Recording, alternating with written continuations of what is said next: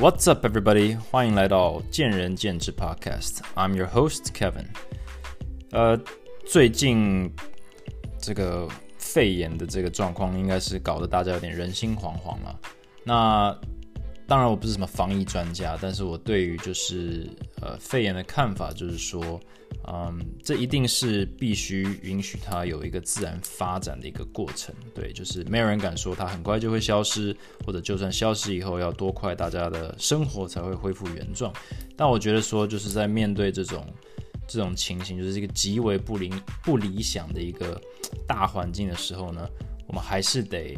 呃，除了就是保持乐观之外，我们还是得尽可能的呃持续我们原本就在做的事情，因为我们是在为嗯。这整件事情结束以后再做准备嘛，总不能让呃人生停摆之类的。但我当然呃在持续就是往你的目标前进，或者是呃呃不管你在做什么，都尽可能不让它被受影响之外，当然我们能够做好的最好防防范或者防疫，当然也是很重要的。但是我们能做的就是就是确保就消毒啦，或者是嗯营业场所的这个定期消毒，还有进出的这个。这个呃防疫卫生这样子，那当然戴口罩也很重要，呃不只是保护自己，也是在保护其他人。那这边也是祝大家就是身体健康，然后防疫做的扎实。那希望大家的亲朋好友呢，也都是能够身体健康，然后安然度过呃这个时期这样子。那今天这个集数要讨论的是，呃。不再是就是新手教练可能会遇到的，我觉得这个这个这个主题，新手教练确实是比较容易一样掉入这个思维套路或陷阱。但是其实，在产业里待很久的教练，我依然会观察到这个状况了。那不外乎就是呃，有点像是别人的客户，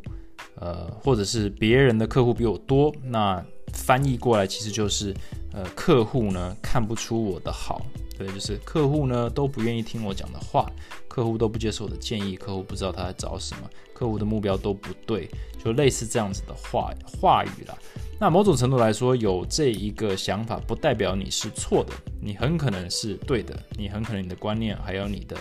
那个评论是非常正确的，但这并不改变，呃，你可能客户相对于其他人是比较少，或者是你在客户的经营的续航力是比较弱，因为这个会实质上造成你身为教练的，呃，生活上、收入上，还有工作成就感上的困扰。所以，与其呃抱怨客户的话，也许我们可以来讨论一下，就是那为什么会发生？呃，这个情况，你明明比别人优秀，那为什么别人好像做的比你好，或者比较受欢迎？那我觉得一第一个点，我们一定要接受，就是，嗯，客户啊，绝大多数的客户呢，百分之八十的客户呢，其实是分不出来你比较好还是我比较好，或者他比较好，而且你不能要求他们能够分辨，因为这不是他们的专业。就像我们去买一台电视好了。老实说，我真的没有办法分辨这个业务跟我讲的东西是真是假。这个 A 业务跟 B 业务跟我讲的东西，呃，他们听起来都非常的，呃，想帮我的忙，然后也很专业。但除非我真的花了时间去研究一下，问了亲朋好友，货比三家之后，我才有一点点的概念，说，嗯，我大概知道我的买我花这个钱这个 CP 值在哪里，我才能够比较。不然的话，我真的就是看我我我看哪一个顺眼，或看哪一个。呃，哪一个业务就是比较合得来？这样，那其实大家看健健身教练或者教练课这个产品，可能也是一样。就是我基本上就是一个，就是买一个 emoji，然后呃，我的认知就是我所要的。我对于健身或者教练课应该提供给我的东西，就取决于我知道多少。那从教练的角度来讲，当然不会是这样，而是说，哎，我明明可以给你。比他好很多的东西，你为什么不买单？对，但是这就变成说我们在要求其他人用我们的眼光或我们的认知，就是直接相信我们。那我觉得这不是一个可以要求的东西，也不是那么容易做到的东西。除非你是非常有魅力的，那可以说服别人的。那重点就是这样子。如果你能够说服别人的话，那也许你可以凸显，或者你有舞台可以发挥差异性。不然的话，在等同标准之下，客户其实是分不出来的。也许你真的是一个一百分的教练，对方你眼前这个这个同事好了，或者是呃竞争对手好了，他是六十分，就是一个天壤之别。但是也许今天走进门的这位客户，他只需要四十分，所以对他来讲，你们两个都是满分啊，都有达到四十分，所以基本上就是看谁先遇到这样子。或另一方面就是客户他的。先不管他的认知，就是他的偏好，就是他的需求是什么。他可能不是那么的在乎你这个百一百分的专业，他是比较在乎有没有一百分的呃的幽默，呃一百分的身材，或者一百分的那个呃人生经验可以跟他聊天这样子。那你可能在这方面只有八十分，但是这位六十分专业的教练可能就是呃有一百分的幽默。呃，就是举例来说，大概是这样，直接就是一长一短。你你被比较的这个这个舞台是不一样的。你以为他在比较你们的专业，他其实是在比较你们其他的元素。那当然，他也考量专业，但是就像我讲的，他可能给专业的比重的评分不是那么的高。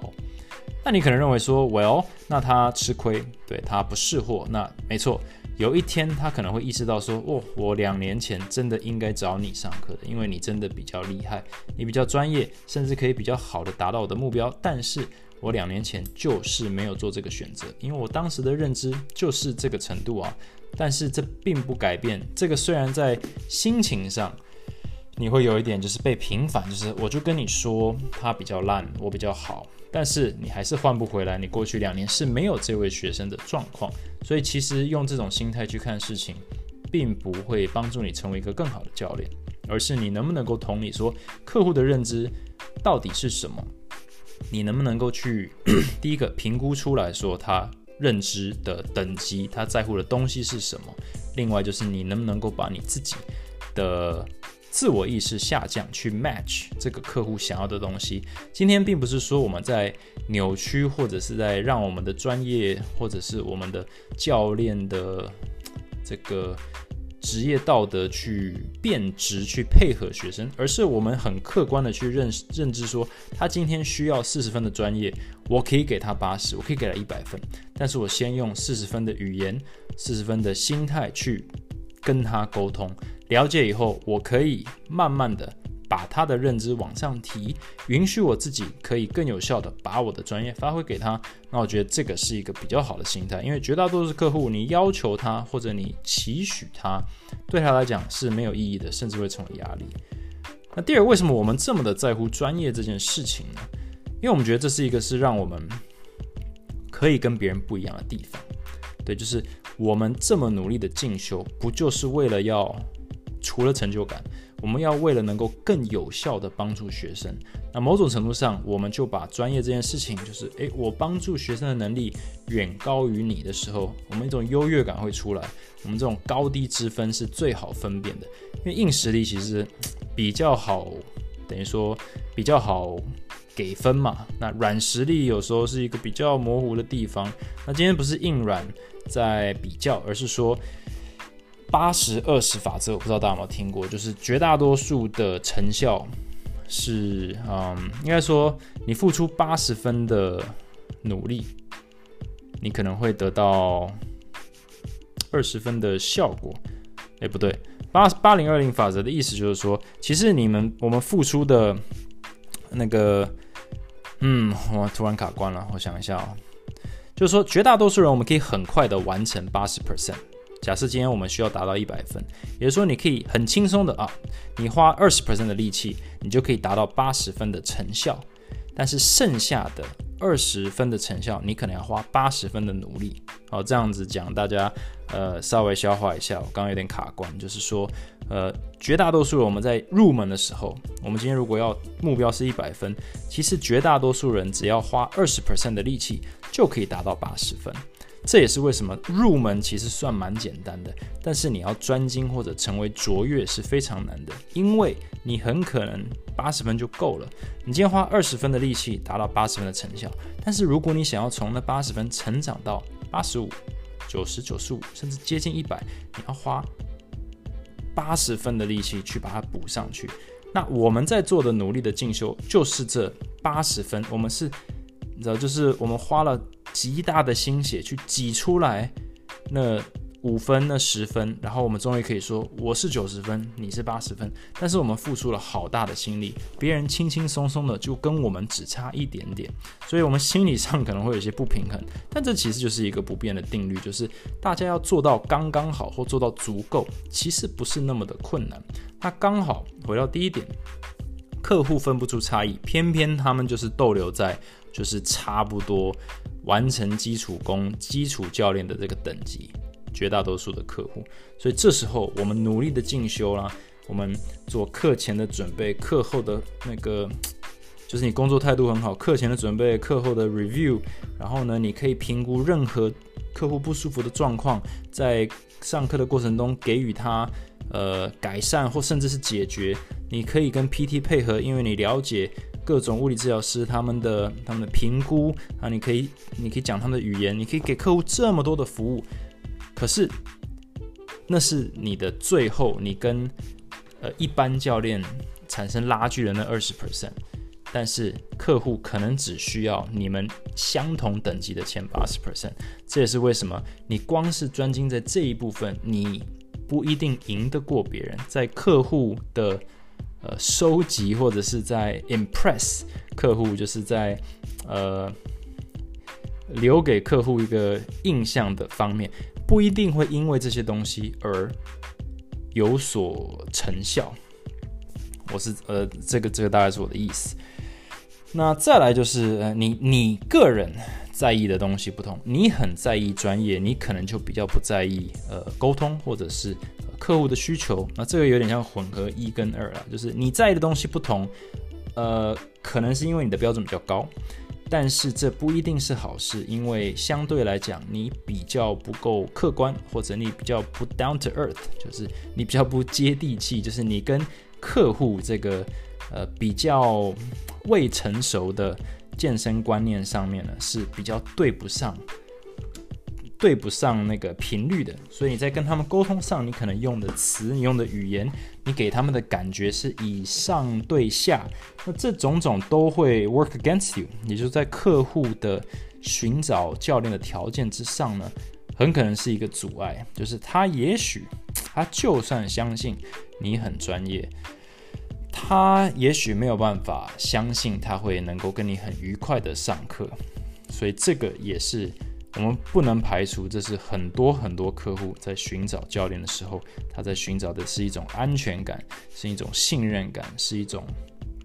安心，是一种安稳。他必须要相信自己，在你的指导之下，他可以很放心的，不会丢脸的，不会受到呃压力的，不会感觉到紧张的去上一堂课。所以，当你在意的东西跟他偏差太远的时候，或者是时机还未成熟，你就开始。期许他或者要求他们在意你在意的东西的时候，这会产生一种距离感，也就是你没有办法，呃，you can't put them put yourself in their shoes，就是你没办法，嗯，你没办法同理他们的目前的处境，所以就会产生呃一种恐惧或者距离，然后就会把你推开。那这种东西就是，嗯，专业这个东西，它真的只是身为教练的一半。哦，讲讲简单一点，它就是一半啊，另一部分是人与人之间的 connection。对，我们就讲硬实力跟软实力。但是，嗯，我在前进很常跟教练讲到这，就是有信任才有专业。那他意思就是说，专业这东西，我我们我们大家可以掌握，就是我们到底多专业嘛？我们对得起自己，我们知道我们进修了什么，我们知道我们的实战经验累积了什么。我们揣摩出什么道理或者什么技术，这我们都知道。但是客户他并不会在乎这些东西，他他，而且他就算在乎，他也真的分不清楚，因为他们就不是专业人士，他们不是产业里专业人士。所以你必须要先让他们想要相信你，他们有点像是必须相信你这个人，他才能够 茫然的相信你是专业的。假设他今天不相信你这个人，就算你专业，他也无法相信，他无从判断。所以很多时候，学生在或客户在买课的时候，他基本上是买单你这个人、这个环境、这个团队，呃，这个这个口碑。然后呢，他能够从你身上得到多少专业呢？完全不能说听天由命了，但就是嗯，就是真的看你有多少专业嘛。就是他，你要说他碰碰运气也好，但是基本上就是他买单你，他就得到你的专业。但是假设从教练的角度来讲，他不买单你，你的专业真的是英雄无用武之地。那再讲细分一点好了，就最后一点是，它虽然是一半，但它其实是有先后顺序的。也就是说，软实力，呃，应该说硬实力可能是第一半。这是讲到续航力的部分，就是你今天专业也许可以带你带到一定程度，就是诶，我可以教会你要的东西啦，我可以解决你的问题。可是他能不能长期的跟你相处，想要跟你相处，想要跟你继续学各种他自己都不知道他在乎的东西，这种后半段就是那个教学或者这个学员教练关系的前半段是硬实力，但后半段是软实力。也就是说，他买不买单你这个人，他今天想不想要以你为他的呃健身目标为呃为顾问，为一个非常长期一个人生顾问，一个长期合作的对象，他完全必须买单你这个人。所以这个就变成说，假设你总是在想说，为什么客户不到你的 level，而不是你走下去到客户的 level，你不可能有机会把他带到。后期就是带到一个长期合作的，嗯的的那个境界，永远都是顶多在前期，就是不断输出你的专业，因为你的学生会接受他，或者你要求他要接受他，然后你就带他成长，但是他从来不会反过来说，诶，教练，你还能给我什么？你给我什么我都接受。这这种东西就是他要买单你，那你要给他足够的舒适度，或者你必须要同理他，你必须能够换位或者接受他目前的等级在哪里，并且你能够改变自己，然后，呃，有点像是，呃，你要成为任何你遇到的学生所需要的那位教练。那这个其实是要极极高的专业能力，也是一个非常非常不简单的事情。但我一直认为这个是能够分辨，呃，应该说这个就是隔开好教练跟。优秀教练的这个主要差异就是，你能不能够